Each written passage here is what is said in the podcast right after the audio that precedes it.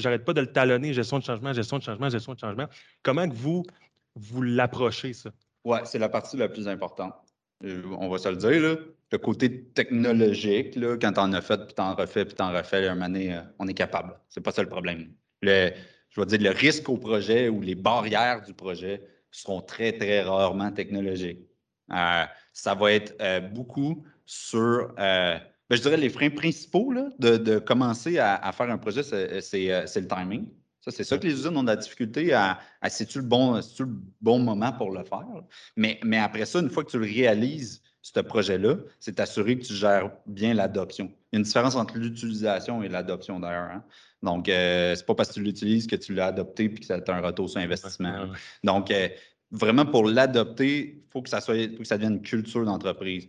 Puis il faut une culture, c'est top-down. Il faut que ça parte d'en haut puis que ça devienne une habitude. Puis au départ, concentre-toi pas sur les résultats de la donnée, concentre-toi à ce que les gens la connaissent.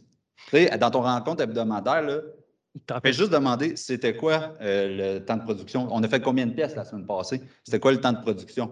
Ça revient à des KPI évolutifs où tu devrais t'attendre justement à ce que les gens l'utilisent en termes de KPI au début, comme tu viens de dire, c'est mmh. tellement vrai, jusqu'à après ça, parler de TRG, nombre de rebuts, nombre de. ça.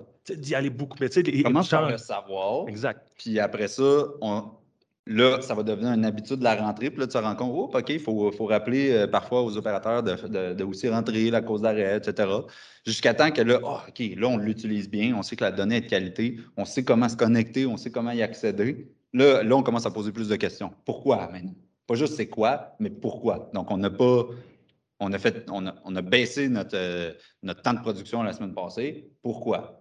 Puis après ça, oh, là, j'ai Oh, encore là, il y a une adoption aussi. Je retrouve cette information-là. Ah oui, OK, je l'ai. Ah, OK, je me construis mon tableau de bord. Maintenant, à la prochaine rencontre, je vais savoir quoi répondre avant même qu'il me le demande. Et ça change du meeting normal de la pro de oui, non, parce qu'on ne le sait tout pas, versus tu as les outils pour avoir des. Pour, pour, justement avoir d'un une réunion qui fait du sens, de d'avoir une réunion qui arrive avec des, des, des outputs, excusez l'anglicisme, mais tu as réussi à avoir de l'info, qu'est-ce qui va fonctionner, exemple, le compresseur qui n'arrête pas, de, pas de lâcher, bien là, on le voit, regarde, encore une fois cette semaine, compresseur encore lâché, tu sais. D'avoir des outils, c'est, encore une fois, le plus simple possible, meilleur. Simplicité, simplicité, simplicité, simplicité. Pourquoi faire complexe quand tu peux faire simple? Commence par la base, commence par des quick wins, Fais embarquer tout le monde là-dedans, explique à quoi ça sert, puis après ça, on progresse.